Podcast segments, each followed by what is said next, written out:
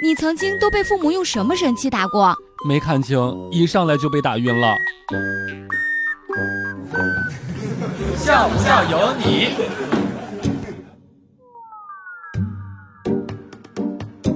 刚上初一的时候呀，和一个朋友拿着邮局的借记卡，以为这卡去邮局可以借钱呢。现在都忘不了，当时朋友把卡递给柜台的工作人员，还挺大声的说借两百。大厅内先是一片寂静，之后全场爆笑，那画面太美，大家可以来想象一下。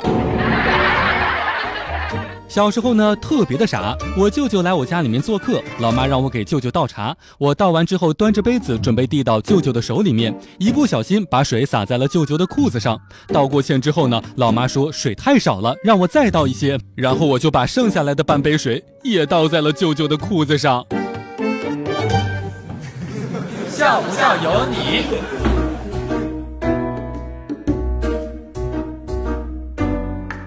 微博上面的那一些白富美的真实职业呀，大家就别太当真了。我给大家来翻译一下：商贸公司 CEO 基本上就是开淘宝店的；总裁助理一般情况下都是网店的客服；私营业主呀，不是哪个犄角旮旯里边开服装店的，就是哪个墙角开美甲店的；亚洲奢侈品区域总监就像是我前任那样，其实是在朋友圈里边卖假包的。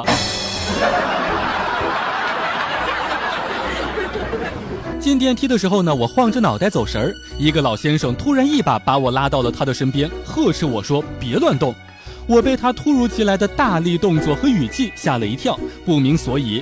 他指着电梯上面的一条警示语说：“你看，标语都说了，让我看好你。”我抬头一看，标语上面是五个红色的小字：“看好小朋友。”